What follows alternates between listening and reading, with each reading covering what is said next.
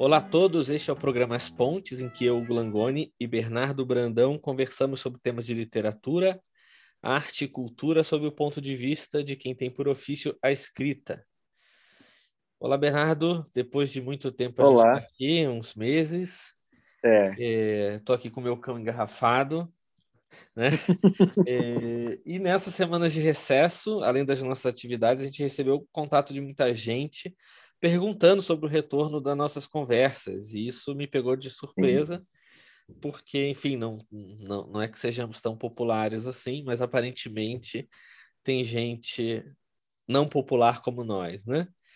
É, e hoje, né, não, não tanto por desleixo, mas por opção, a gente está com uma conversa um pouco mais livre, um pouco ao sabor do vento, em que a gente vai ter como catalisador apenas o tema da relação entre clássico e moderno, tradição e ruptura, passado e presente, a gente pode chamar de diversas formas.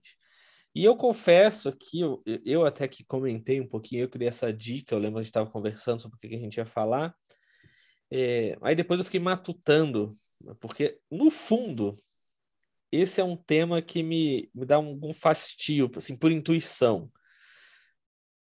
Porque eu tenho a impressão de início que a gente fala, assim, não se para de falar nisso, sobretudo quem vai acompanhando certos grupos ideológicos de rede social. É, mas até historicamente, se a gente parar para pensar, essa, essa tensão entre clássico e moderno, ela basicamente está na antiguidade, está na Idade Média, está no Renascimento, está na Era Moderna, está no início do século XX, é uma questão perene.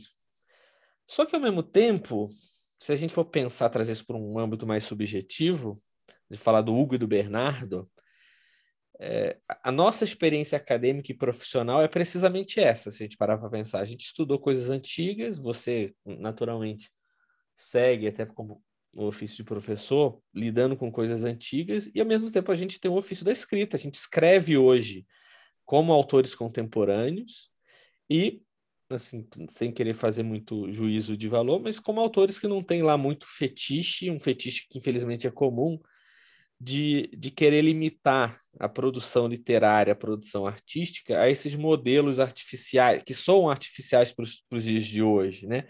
Como, como se a gente quisesse gerar obras anacrônicas, que no fundo, é, sob a, o, desejo de resgatar algum, uma Ítaca perdida, acaba sufocando um pouco o vigor da literatura. Fica aquela coisa da penteadeira da vovó. Né? Então, esse é o nosso tema de hoje. A gente não tem pauta, então a gente vou ficar aqui bebericando meu, meu bourbon e vamos conversar. O que, que, você acha? Sim, então, mas esse tema nem precisa de, de pauta, porque é, ele é infinito, né? E, e essa querela entre os antigos e modernos, ela perpassa a Idade Moderna e chega até a nossa era contemporânea. Né? Então, já no classicismo francês, já, já pensavam isso, né? É, o que, é melhor, Homero ou os nossos contemporâneos que estão seguindo parâmetros clássicos? E, e, é uma questão que impressionante, né? Uma questão da idade moderna, mas ela continua muito atual e, e com as reviravoltas mais inesperadas. Quando eu eu era estudante de letras, estava na faculdade, é, é, existia de um modo velado essa querela dos antigos e modernos.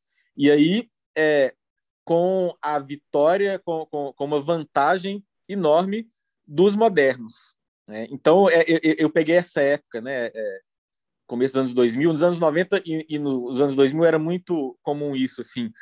É, a pessoa, às vezes, quando gostava dos clássicos, ela tinha que, para apresentar os clássicos hoje em dia, dar uma modernizada.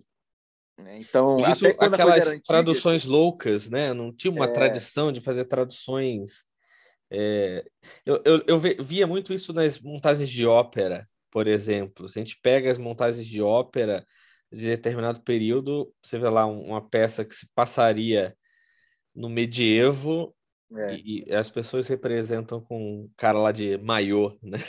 Isso.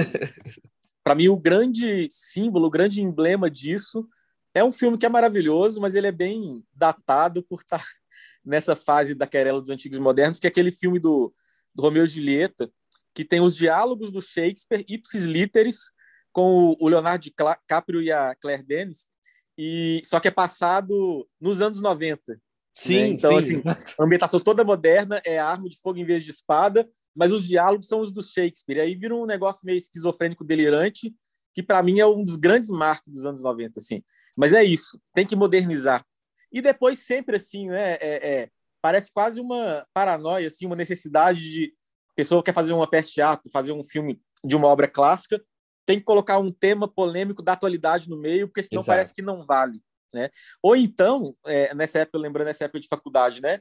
A pessoa justificava o valor dos clássicos porque em algum momento qualquer essa obra abordava um assunto que era o assunto do momento é, da mídia, do, do comentário, então está abordando aquela questão. Né? E hoje em dia, depois de tanto tempo é, que, que, dessa vantagem dos modernos, pelo menos em alguns grupos, né, é, isso aí soa extremamente datado, ainda mais essa nossa era que cada semana tem a polêmica da semana, o fim do mundo da semana, né? E na Exato. semana seguinte, a coisa da semana anterior, ela está mais datada do que do que o próprio Homero, né? Que continua sempre atual. Então, essa coisa de querer reatualizar o, o, os clássicos e tal, soa como uma grande bobagem, né? Isso aí fica óbvio, eu acho que em vários grupos, vários dos quais a gente frequenta e tal, mas por outro lado, e é isso que a gente estava conversando quando a gente pensou em falar disso, né? Aí o, o, o, o, vício oposto começa a aparecer também, né? Que são aquelas pessoas que acham que qualquer vestígio de modernidade né, torna a obra menos valiosa. Né? E, e aí é, o que acontece na prática é um monte de gente é, fingindo estar vivendo no século XIX ou nos anos 50, e, e para quem está de fora, para quem não está comprando aquele espírito de grupo, fica uma coisa tão estranha quanto essa reatualização dos clássicos do, dos anos 90. Né? Então são é aquela coisa do Aristóteles, é, o, o, tem uma justa medida e os vícios opostos eles, eles vão aparecendo e eles são igualmente vícios, né? Estranhos. Sim, na verdade, é, eu daria até um passo para trás, na verdade. A gente, a gente já está até partindo de um pressuposto nesses comentários de que haveria uma oposição, né? Em, em que haveria uma querela inerente, intrínseca, sim, e, e eu acho uhum. que a uhum. gente poderia botar até em xeque é, o quanto esse tipo de, de pensamento, um, seria natural para a gente, para ser uma coisa nossa, um movimento natural, uma dinâmica de quem está produzindo e pensando as manifestações artísticas, literárias e, e, e também do pensamento, da filosofia, é, ou se, de certa forma, isso me parece, pelo menos hoje, dessa maneira, é, que é o, se isso não é alimentado, essa, essa oposição não é alimentada por fatores externos, com, sobretudo políticos, né? Da mesma maneira Sim. que você tem uma polarização política muito forte, a direita e a esquerda, é, Estado e não Estado, enfim, você pode dividir isso já de, de, de diversas maneiras. Isso acaba sendo transferido também, se isso não é uma nota distintiva do nosso tempo, né? Embora essa essa tensão entre o antigo e o moderno seja perene, né? A gente, a gente vê lá no início do cristianismo, por exemplo, né? Podemos usar os clássicos dos grandes pagãos, pagãos ou, não, né? Essa é a questão é. crucial deles, né? E aí você chega lá no, no os românticos voltando à, à, à antiguidade, o Renascimento tentando resgatar alguns traços desses, mas agora é, acho que há umas notas, a gente está mais suscetível, me parece, a esses elementos, a transpor os elementos exteriores da política, das ideologias do momento, a, a, a dinâmica da relação entre a antiguidade e, e a modernidade, a contemporaneidade na literatura. Isso me parece muito perigoso, porque no fundo você inverte a, a, as coisas e acaba submetendo as manifestações artísticas e literárias a um projeto ideológico. E aí você sufoca, você torna tudo meio panfletarismo, né? É. Não, perfeito. É, e, e, é isso que, que é muito claro, né? Quando a arte se coloca a serviço de uma ideologia política, ela morreu. Ela perde vitalidade, ela vira peça de propaganda, né? É lógico que ela pode ser inspirada, né? De preferência indiretamente.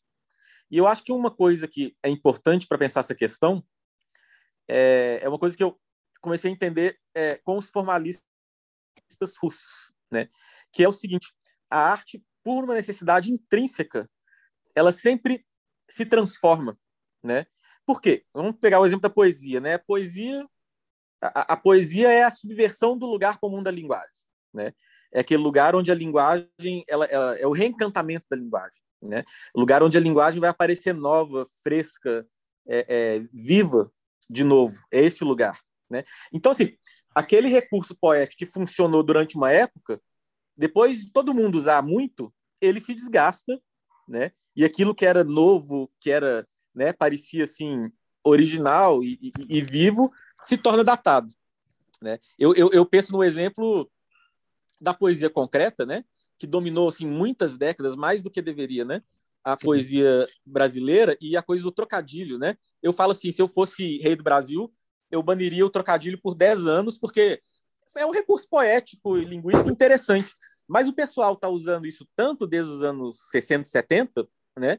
Que agora, assim, é tão datado, soa tanto assim. Você tá, voltou num filme do Arnaldo Jabu dos anos 80, né? Que eu nem aguento mais ouvir trocadilho assim. E, e, e, é por isso, assim, é um recurso que era criativo, era vivo. Depois de usar muito, e o pessoal usa ainda como se estivesse sendo a grande inovação e subversão do lugar comum da linguagem, que é o maior lugar comum da linguagem contemporânea, assim, numa certa esfera culta da cultura, né? Então, assim, esse é um exemplo, mas a arte ela tem que sempre se transformar e buscar novas possibilidades, é, justamente para fugir desse lugar comum e continuar viva, né? O que também não significa, por um outro lado, um culto da originalidade pela originalidade, porque isso também chega um momento, isso é o um modernismo, né? Exato. Que esgota e não tem mais como ser original na verdade, esse movimento de transformação da arte, ele tem que ser meio indireto. O artista ele busca expressar, né? É, aquilo que ele quer expressar, que não é expressão interior, mas assim, ele quer falar sobre uma certa coisa, quer manifestar artisticamente uma certa possibilidade de existência humana, né? Exato. E aí ele vai encontrar os recursos que, de preferência, não serão os recursos que todo mundo está usando no meio dele, para ele não ser só mais um, né? É, então, aí a gente vê novamente essa questão. Tem gente que ainda quer fazer poesia igual no século XIX. E, e sou datado, sou palaciano. Eu acho essa expressão palaciano, é, na minha época do, do grupo Scamanda, a gente usava muito, que foi meu professor Teodoro Renault que, que chamou um poeta lá de palaciano. Eu acho esse, esse adjetivo tão, tão bom, assim, você, você resolve isso, né? É, é essa coisa anacrônica, assim, que parece que é elevada, mas é, é, é, né? é meio muito, sei lá, conformista. Mas, por outro lado, esse culto dos modernos, que as pessoas não desistiram ainda, né? De sempre querer ser original, isso no começo funcionou, mas a gente vê gente hoje em dia achando que está sendo a pessoa mais original do mundo, que é a, a, a milésima imitação do, do Champ, né? Então, em, em é, geral, é, essa, essa, esse movimento de originalidade se dão sempre as pessoas olhando para o horizonte, assim, babuceando é, palavras como ruptura e liberdade. É. E eu fico pensando, na verdade, em que medida pode haver uma ruptura de fato, se a gente está falando do âmbito artístico. É. é porque, no fundo, seria seria ponderar a possibilidade de uma originalidade radical, assim, que não me é. parece possível pela própria condição humana mesmo, de você estar inserido né, numa cadeia temporal, é, e sobretudo se você trabalha com a técnica da linguagem, seja ela a plástica, ou seja a palavra, ou não necessariamente você tem aquelas vozes no fundo da cabeça, que são as vozes que constituíram a sua, a sua bagagem, né? Não, não me é. parece... É não me, me parece uma utopia. É, uma utopia cafona ainda por cima, né? É, de, de, buscar essa originalidade radical. E, mas é uma impossibilidade, na verdade. É, eu acho que essa busca pela originalidade foi um motor de uma parte da arte do século XX e durante algum tempo foi um motor bom como vários outros que existiram e, e, e te, deu uma vitalidade para os artistas, né? Mas a coisa se esgotou há muito mais tempo do que as pessoas querem aceitar. É, e chegou num ponto aí, nos anos 2000, que basicamente estava intolerável. Basicamente destruiu a arte, porque era isso, era milésima instanciação do, do Champ, do John Cage, né? E a arte já não falava mais de nada. E aí a gente vê que depois de um tempo que coisa tava parecia difícil mesmo, hoje em dia a gente vê de novo na, artes que eu acompanho com a poesia, né? É, poetas falando de, de, de, abordando questões, falando de, de, de coisas, falando da realidade de novo, né? E a gente vê um renascimento na poesia brasileira, por isso, assim, esse pessoal que, que queria ser o novo Leminski pela vigésima vez, isso Sim. aí já está deixando lugar para pessoas que simplesmente querem falar de coisas, né? É, isso é muito bom. Assim. porque, em geral, as pessoas, como eu falei, elas buscavam palavras de ordem como ruptura, chocar, é. e, sinceramente, é, eu, já, eu já duvido muito hoje da capacidade de, de alguém se sentir chocado com alguma coisa. A, a, a, as coisas chegaram a um grau tamanho de, de gritaria e de exposição que, sinceramente, para você chocar alguém hoje em dia, seja em qualquer âmbito, seja da sexualidade, seja do, do político, a, a pessoa realmente precisa ser muito genial para conseguir chocar alguém hoje em dia. Eu até tiraria o chapéu para quem conseguisse fazer uma ruptura tão grande não. a ponto de você se sentir chocado.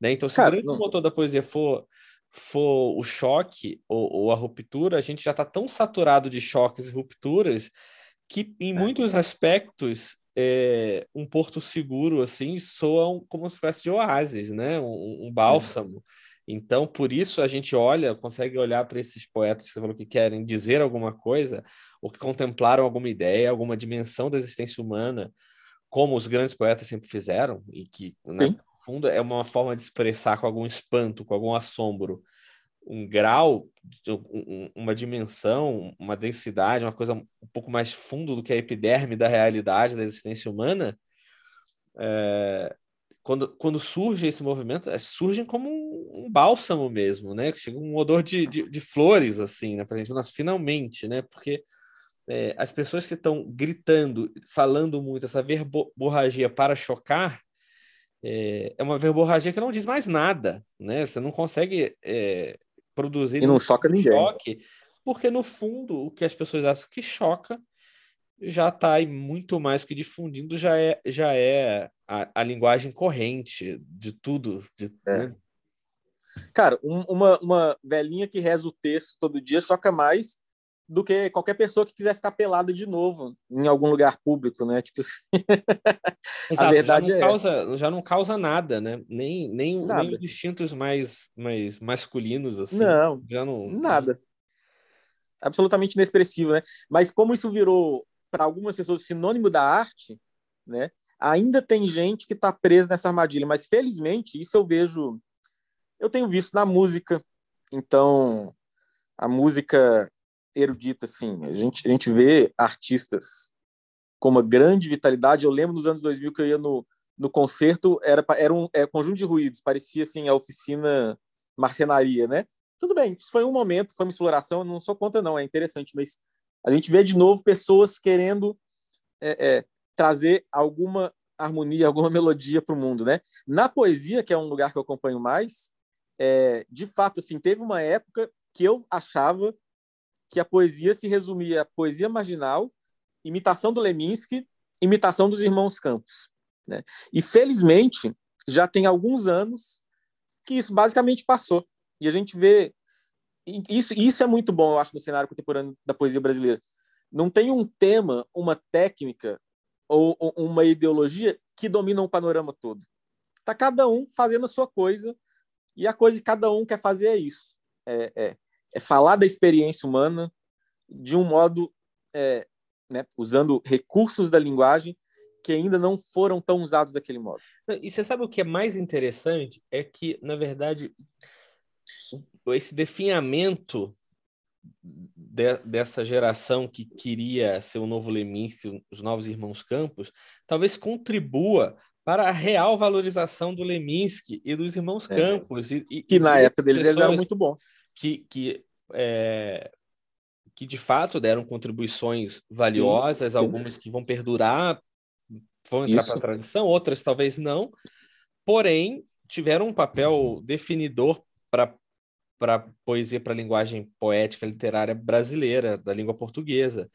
E, e, e, curioso como essa moda, vou chamar de moda por, na falta é. de palavra, é, poderia prejudicar até a correta valorização do Leminski, por exemplo, que não está propriamente no rol dos meus poetas favoritos, mas que é, teve um papel importante, inaugural, é, seminal, é, e que acaba sendo diluído, essa camada de seguidores acaba, às vezes, prejudicando. Então, pode ser que seja até positivo para esses poetas que, que acabaram criando é, essa, involuntariamente, essa, essa, essa rede de, de seguidores, né? talvez agora a gente consiga valorizá-los de Isso. fato pelo que eles são, né? é, da mesma maneira como talvez só hoje a gente consiga, né, 100 anos depois, a gente consiga olhar a semana de 22 com olhos é. mais racionais, né? deixando de lado aquele frenesi posterior em que praticamente abriu a porteira. Agora talvez a gente consiga olhar para aquela geração é, com olhos sensatos, assim, fazer uma, uma análise mais ponderada, Isso. encontrar o, o, o valor que tinha lá e também os, os demé possíveis deméritos, né? É. É, Não, cara, é eu sou eu sou o exemplo disso, porque eu, eu, morei em Curitiba no começo dos anos 2010 e era basicamente impossível gostar de Leminski naquela época em Curitiba, porque era só isso que tinha, né? Era insuportável. Agora que o cenário mudou e mudou lá e, e é muito vivo, Curitiba é um dos grandes lugares da poesia hoje em dia, né, no Brasil. É, agora eu posso gostar de Leminski de novo, voltei a gostar.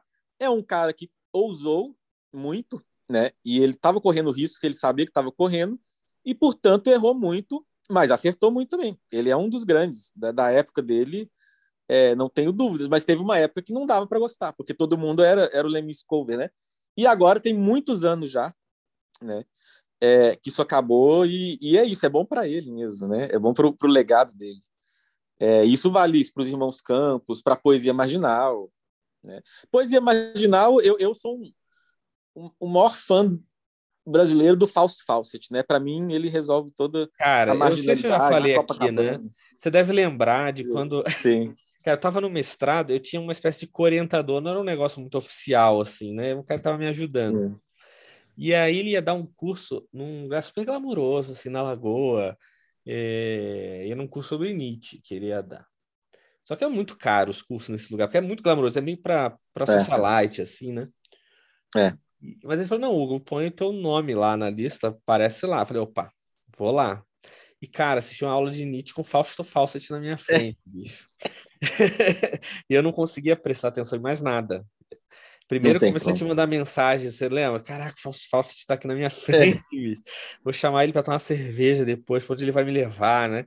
E, mas obviamente eu não tive coragem, mas assim, eu não aproveitei absolutamente nada do curso, eu só tava com Cátia Flávia na cabeça. mas isso é engraçado, porque teve uma época, adolescência, é, nos anos 90 era muito esse auge da poesia marginal, né? E, e basicamente chegou uma época que não dava para gostar mais disso, né? e não dava para gostar do falso Fawcett, e eu tinha um preconceito e tal. Aí é, conheci aquela grande obra de arte da música brasileira chamada Chinesa Videomaker, né? Sim. Que, cara, aquilo é um, um poema épico é, marginal, né? E aí, cara, eu, eu, eu, eu, é, depois que passou essa moda de poesia marginal, já deu para respirar. Eu li os contos do Falso Fawcett e, e eu entendi a música. A música, na verdade, é uma manifestação específica daqueles contos é uma, ele criou uma linguagem, ele criou uma Copacabana mítica. E, e cara, assim, é isso, o Katia Flávio virou moda, né? E o pessoal não consegue, por causa da, da Katia Flávio, das músicas dele, entender que ele, ele, ele é um gênio literário mesmo, assim, o, os contos. Eu fiquei chocado a hora que eu tive abertura para ler, né? Porque eu estava descansado dessa coisa marginal. Peguei os contos e li. Eu falei, meu Deus, esse cara é um gênio aqui, o negócio é bom mesmo, né? E a Kátia Flávia não deixa a galera perceber. Não deixa. é interessante. Né? Aí eu virei um grande fã. Chinesa Videomaker, os contos desse, desse livro, incríveis, cara. Incríveis. Pô, eu vou atrás. esqueci o nome do livro. E a loucura, né? É, quem republicou esse livro é, foi uma editora de Curitiba lá. É uma livraria editora hipster, arte letra. E E é isso, mas é muito bom, cara, é muito bom. A linguagem tem essa coisa da poeticidade na prosa. Ele, ele, ele criou uma Copacabana é, é, mítica, né, na qual gangues de neomadonas saem por aí matando chinesas videomakers, né? E é um gênio, cara, é um gênio. Não, só um essa ideia, essa ideia já é a nota, né? Mas é isso, o, o, o, o, submundo dos anos 80 não deixava a gente ter a apreciação estética correta é, da possibilidade artística disso, né? E aí, cara, a gente. Então tem esse problema do, do pessoal que abraçou a modernidade, né? mas tem o outro problema também, né? Do pessoal que, que quer viver no século XIX, né? Como se o século XIX esse... tivesse sido uma época muito bela, moral e clássica, né? Não, e, e o pessoal romântico não fosse ainda o me parece, ainda me parece um pouco mais grave, sinceramente, porque uhum. porque me parece um pouco menos possível com essa mentalidade você criar alguma coisa de valor. É. E na, me parece que em termos de exploração de linguagem, é, você, você tem muito mais possibilidade de acertar querendo criar alguma diferenciação do que não se inspirar, que aí a gente já está. A inspiração Sim. e, e o, tomar como modelo é, é. não é isso o que essas pessoas propõem, né? A inspiração e o modelo é, é muito mais do que válido como, como uhum. inescapável, né? É, talvez aí o, o erro dos, dos, dos, dos, fãs da ruptura seja esse, é inescapável esse, essa relação da, da admiração, do assombro, mas é. o, o que esse povo me parece propor não é esse modelo da inspiração, de você revigorar Isso. alguma coisa. É, no fundo, o, o, contrário, que é o sufocamento do vigor da, da linguagem, da possibilidade da língua, da possibilidade da ideia, do pensamento, né? De tudo que está tudo que está relacionado à criação, né? Na, na, na técnica até a, a, própria a própria inspiração, a própria contemplação que, que gera a, a, a obra. É, e isso me parece um pouco mais grave. Isso, isso tem, ficando, tem ficado muito comum também é, em alguns círculos, o que me assusta um pouco também. É. é e isso acaba se extravasando. Eu já cheguei a ouvir ocasiões em que, é, eu não vou mencionar, porque até por razões uhum. de caridade, mas sim, de, de, de alguns círculos proibirem algumas leituras por, por, por, por razões desse tipo. Leituras como, sei lá, um Dante da vida, por exemplo, né? Isso é, é, é bastante comum por, por conta dessa mentalidade. E aí, quando você leva isso para a produção mesmo artística, vira uma coisa tão artificial, mas tão artificial que você mata o próprio propósito de você produzir a literatura hoje em dia. Né? Uhum. É, que seria conservar de fato a musculatura da linguagem, o vigor da linguagem. É. E, e, de novo, isso não, não é uma questão de adotar métrica ou não adotar métrica, não é isso. Né? Uhum. Ah, inclusive, grandes poetas contemporâneos vão usar a métrica de uma maneira maravilhosa, mas claramente você está vendo ali que há uma seiva nova entrando na linguagem. A questão é que é. já nasce morta a, a, a, Isso. a linguagem, né? Você vai pegar o lugar comum de 50, 100 anos, né? É, isso aí realmente, assim, e, e, e, e tanto é assim, não dá nem para dar exemplos, não só por causa da coisa da caridade, mas porque não tem nem nada digno de mencionar. A coisa já está sendo morta, né? É... Agora, pensando nessa questão da outra perspectiva aqui, né? Eu acho que, que a melhor é, perspectiva, é, melhor visão, é, melhor solução dessa querela é pensar que não existe uma querela, né? Então, isso, isso é interessante. E aí vou, vou, vou encher um, um, um pouco a, a, bola do, do meu colega de podcast aqui, né? Eu, eu escrevi esse artigo que saiu no livro agora, recentemente, né? É, sobre a recepção da poesia clássica na é, da, da, da, cultura clássica na poesia contemporânea, né? E eu me foquei na figura de Penélope, né? E, e, e eu tipo mandei o, o artigo, né? Porque é, uma boa parte do artigo eu estou falando da poesia da, da Ana Martins Marques, né? Essa poeta é, mineira aqui, mora, mora em Belo Horizonte como eu, e que é incrível, né? E que está falando de questões, de coisas que são importantes para ela. É, não tem medo de, de, de, receber esse legado clássico. Tem uma série de poemas sobre Penélope, né? Não está tentando ser moderna, ela está tentando ser ela e falar sobre o que interessa a ela, né? E, e, e, isso faz a coisa ser uma coisa que funciona hoje, que é boa, né? E o outro exemplo é, que eu dei nesse artigo foi, foi o seu poema, no qual você, você recupera, né? A, a, a Dido, a Mônica, a Penélope, é, para falar de, de temas que também não é o tema da moda do jornal, mas questões perenes que vão funcionar. Funcionaram na época do Agostinho, na época do, do Virgílio e funcionam hoje, né? Sim. É, e, e é isso, sem medo de ou soar datado ou de querer ser moderno, né? Acho que o problema é esse, é quando a gente quer né, ser ou um antigo ou um moderno. E quando a gente se esquece disso e quer falar das coisas, né? E quer falar de um jeito que não é, assim, é influenciado por muita gente, mas não é imitando ninguém. É nesse momento que a boa arte pode aparecer.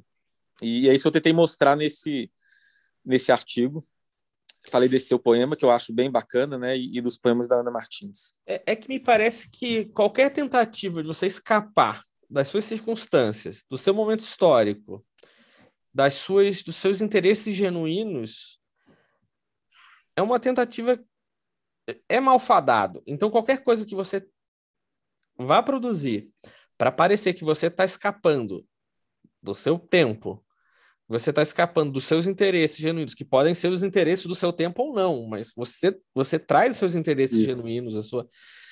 Quando você procura dar a entender às pessoas que você está escapando disso em prol de uma ideia abstrata de que você tem que ser ou moderno ou, ou antigo, ou seu, o dono da ruptura ou o portador da tradição, quando você é. começa a, a simular a fim de de traçar essa imagem, e aí sim as coisas degringolam, porque não, é. não tem como sair nada de. Ori original não é uma boa palavra, porque ela carrega o sentido da ruptura, mas autêntico, no, no sentido de que, Isso. bom, tem uma pessoa falando ali de uma coisa que, é. que, que lhe interessa, né? Isso. E é isso, é uma coisa que lhe interessa, porque também não é aquela coisa romântica é que tem muita gente que tem até hoje, né? Eu quero expressar uma coisa que está no meu interior, isso também é um grande papo frado, né? Mas é isso. Tem assuntos que me interessam e eu quero falar sobre eles, né? E é isso, não é nem é perigoso tanto querer fugir do momento presente, quanto querer pertencer a esse momento. E aí, o que a gente vê na literatura que é um grande problema, né? Sai aqueles livros da moda, né? Então, tem lá um tema da moda, fez sucesso, ganhou prêmio. Aí depois tem a enxurrada de pessoas Sim. que estão se achando super modernos, estão falando milésima vez daquele tema da moda, né? E isso esgota, assim, completamente. Ah, eu, né? como alguém que trabalha no mercado editorial é. já tem aí quase duas décadas, né? É. É, isso é muito perceptível. Você consegue é. identificar no mercado de livros é, ciclos de interesses. Se vocês pararem para pensar, teve na época do Afeganistão, né? Afeganistão e coisas é. É, daquela região do Oriente Médio. Então tinha Teve essa moda. pipas. E aí o, a pessoa que roubava livro lá em Cabul. É. é. né? E aí e as coisas vão vão e acaba completamente. Todo mundo que tem que ganhar dinheiro ganha dinheiro uhum. em cima da, da de é. algo vendido como nobre, etc. E que muitas vezes são mesmo, mas no fundo estão ganhando dinheiro. É, e aí, hoje, tem essa coisa do identitarismo está muito forte. É. É, mas aí teve a fase 50 tons de cinza, que o mercado foi inundado por soft porn. É. é. E aí teve a teve Código, da Vinci, Código da Vinci. Isso. É, é muito. aí todo, todo, todo, livro era uma aventura com código criptografado, né? Exato. E o engraçado exato. é que isso vale tanto para para literatura de aeroporto, assim, mais best-seller, né? Que aí é esse imitação de 50 tons de cinza, imitação de Código da Vinci, mas para literatura que se quer mais séria, mais elevada, né? Essas modas acontecem também. Teve essa moda Sim. aí de, de Afeganistão, depois é uma moda identitária e, e, teve uma moda que ela acabou, então é muito fácil falar mal dela. Quer dizer, ela não acabou, ela existe, mas ela realmente está em decadência. Que era quando todo romancista que era um cara de meia idade em uma crise existencial niilista escrevia sobre um romancista de meia idade numa crise existencial nihilista. Virou insuportável, né? Era o próximo livro do cara de 50 anos com problemas conjugais. Isso, né? jornalista é, com a máquina coisas... de escrever. Exato. É, assim, pelo amor de Deus, a, a, a, essa coisa identitária ela veio como um, um, um ar de novidade para o pessoal parar de falar disso, porque ninguém aguentava mais, né? Sim, mas aí já, também mas já, já, já está saturando. Em termos de mercado, não estou falando com discussão social, política, isso uhum, nem interessa uhum. para a gente aqui, nem vamos falar sobre isso jamais. Mas Sim. em termos de mercado de livros, você vê que já está um pouco em. É, é, isso. A pessoa já leu 50 livros sobre esse assunto, né? Vai ler 51, já dá aquele desânimo, né? É, fora que então, não, há, talvez não há tanta o, gente o... boa produzindo assim a ponto de você ter tantos isso. no mercado. Né? Então, talvez a questão é isso, é falar do que está afim e meio é, é, aquela coisa meio do, do Bhagavad Gita, né? Você entrega à divindade os frutos da sua ação. Você escreve sobre o que você quiser. Se quiser, se der repercussão, deu. Se não der, não deu. Mas pelo menos não vai ser o milésimo livro da moda, né? Não, e, e essa, Agora... essa glamorização, você sabe que eu tô, eu tô organizando, fazendo uma antologia de alguns poemas religiosos para crianças, assim, né, em língua portuguesa. Uhum. Então, tô pegando, é, que vai, vai ser publicado esse ano ainda. É, é um trabalho divertido, sobretudo eu que sou pai, né? Então, uhum. é, é, legal. Mas, e aí eu estou revisitando alguns livros escolares do Brasil da década de 30, 40, 50. Estou revisitando algumas algumas coisas. E como tem porcaria. Eu quero dizer ah, que é, é fazer sim? uma antologia dessa, e para criança, são coisas simples, não estou precisando. As coisas mais elevadas, inclusive, não contribuiriam para o projeto, né? Uhum. É, mas a quantidade de porcaria dá até certo, assim, dá, dá, certa alegria de a gente estar tá vivendo um tempo que também tem porcaria, mas você vê que está igual, assim, não mudou. Sempre é, sempre foi. É, então, assim, uma, uma glamorização do, do passado é claramente uma falsificação da própria realidade do passado, porque, é. porque nos livros, nas antologias escolares, por exemplo, você vê em que eles escolhiam o que havia de melhor, era muita coisa ruim, assim, né? Você não consegue nem. As pessoas se propondo escrever metrificado, você não consegue nem fazer a escansão porque tá mal escrito, entendeu? É. É... Não, sempre foi assim. Teve a, a, a, moda regionalista, uma época no século XX no Brasil, né? Que deu nomes como Guimarães Rosa, né? Ou seja, é uma grande tradição do Brasil. Mas também tinha, deu, deu um monte de porcaria, né? É, é, romance proletário, romance realista, tudo vira moda, né? E aí a hora que vira moda fica meio insuportável. Então é isso, a arte ela tem que se renovar e, e, e talvez aquela coisa que, que, que o pessoal do Vale do, o Silício hoje em dia fala muito, o pessoal é muito girardiano, né? É, o que todo mundo estiver fazendo, você faça outra coisa. Né? Talvez seja uma boa heurística, assim. É, né? Mas eu, eu, eu queria agora dizer tudo que eu disse e, e falar de uma coisa muito boa que eu tenho percebido nos últimos tempos, que é o seguinte: você sabe muito bem, né? Que eu sou um grande fã de hard rock dos anos 80. Sim. Né? E, e, eu acho que os anos 80, na música pop, com o hard rock e aquele pop de sintetizador assim, atingiu o ápice da humanidade e tal, né? Depois Também acho. Inclusive, a gente precisa resgatar aquele projeto de fazer hermenêutica teológica com as grandes letras do hard rock da década de 80, inclusive, antes que alguém chegue Heaven na frente. Do Brian Adams. Não, isso, é. isso Sim, é Isso Heaven do Brian Adams no... como a, a nova Noite Escura de São João da Cruz, lembra dos temas? Sim. É, mas a gente pode fazer isso para um próximo podcast. A gente prepara Podia umas fazer, né? e faz essa hermenêutica. Que, que, inclusive, na época de Santa Teresa e São João, eles faziam, né? Exato. algumas canções populares e ó, falava do amor, do amado. Ó, isso aqui é Deus. O que não está errado, a gente parece que é forçação de barra, mas é aquela coisa que está no banquete de Platão, está em Dante e é verdade, né?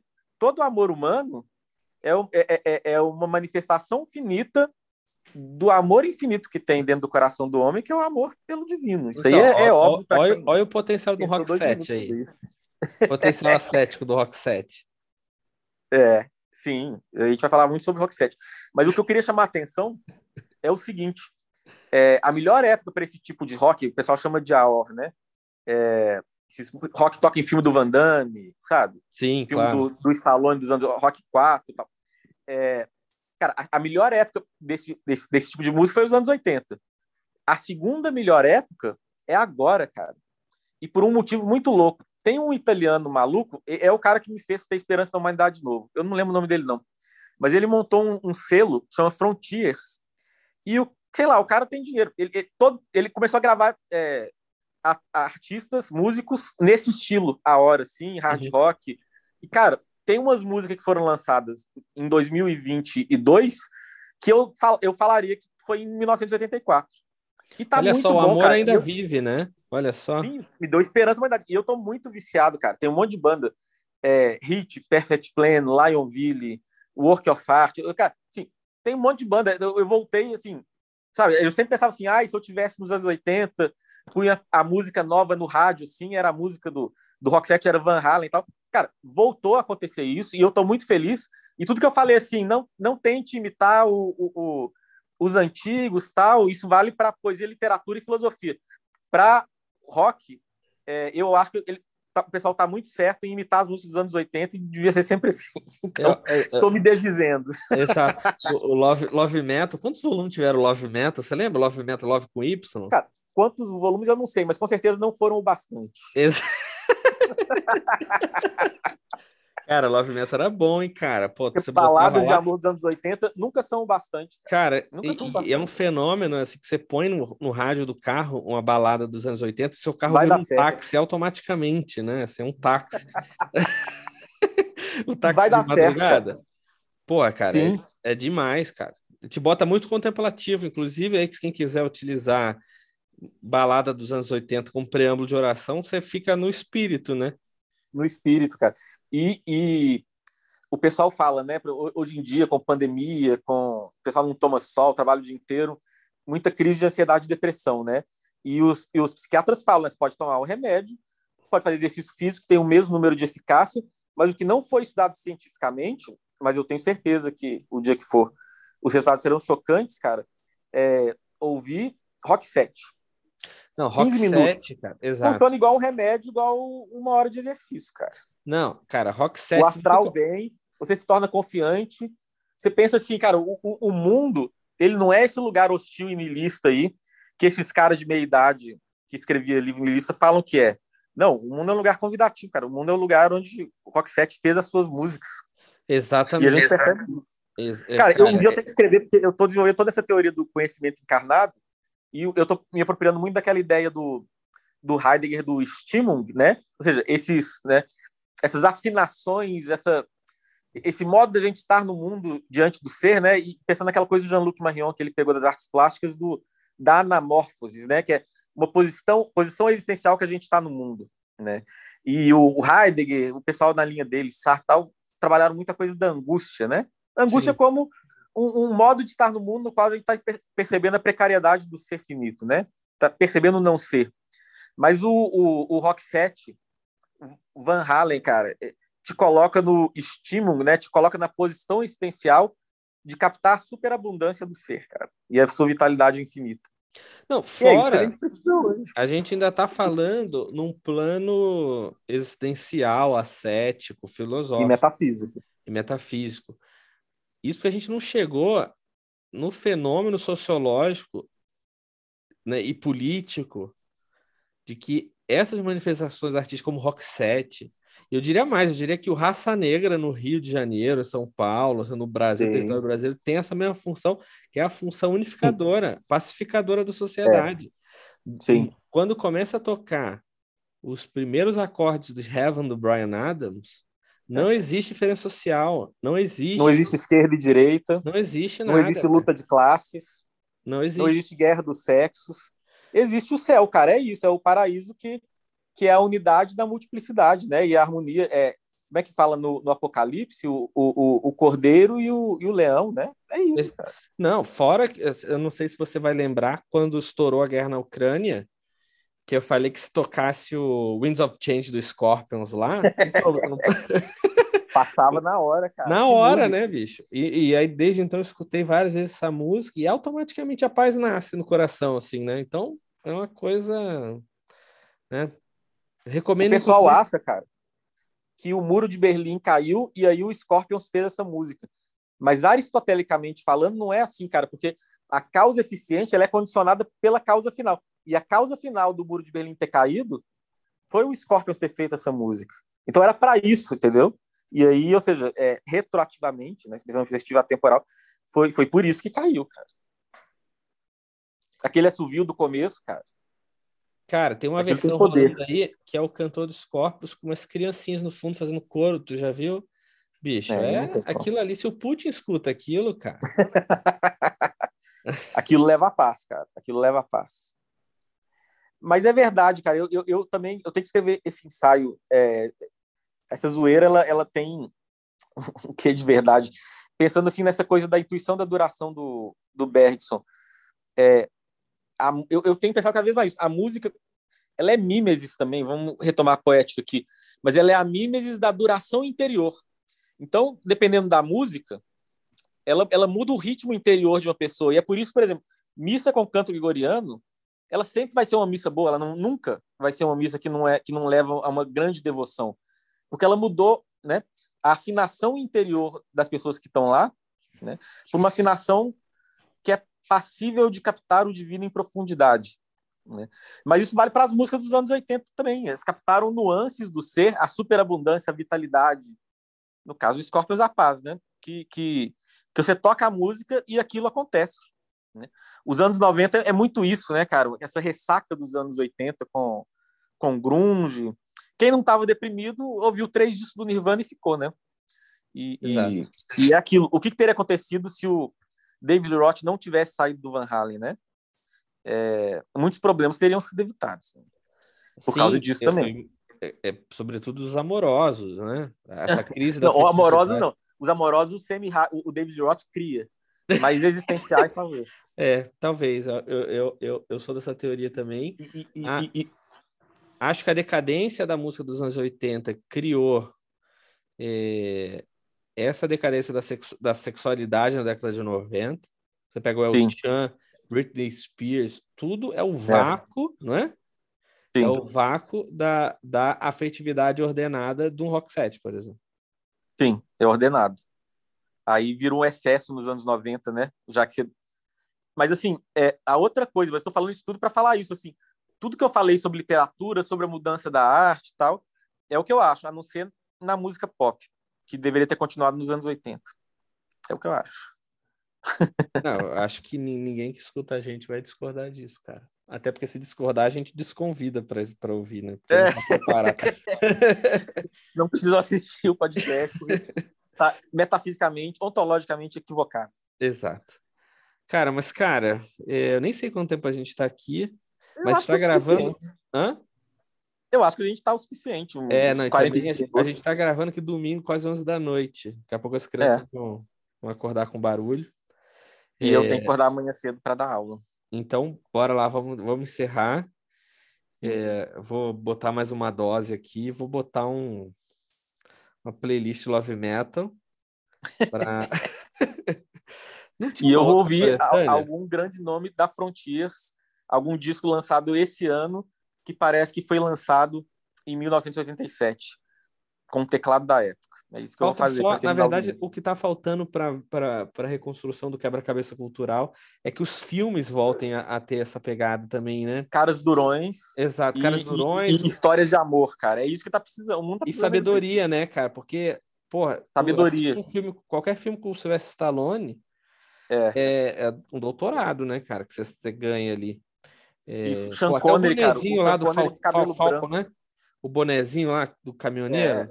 Porra, Sim, isso aí é... Falcão. Falcão. E, e, cara, e todo filme que aparecia o Sean Connery de cabelo branco, a gente sabia que também ia ter uma grande lição de sabedoria. E alguém precisa ocupar esse lugar. E talvez seja o Stallone mesmo. Será que ainda dá tempo, cara? Dá, ah, né? dá. A sabedoria é temporal também, né? É.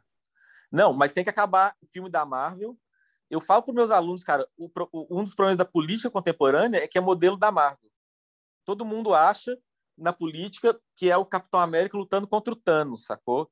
Ou seja, tá do lado do bem, é legal, é bonito, e o outro lado é feio, é pensa o que pensa só porque quer acordou querendo destruir o mundo.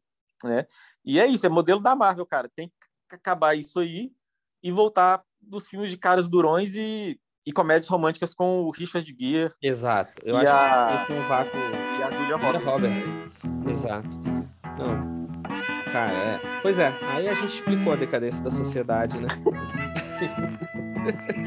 Cara, vamos É lá, isso. gente. Obrigado pra quem tá ouvindo. Valeu, Naldeira. A gente se fala em breve. Valeu. Valeu. Um abraço.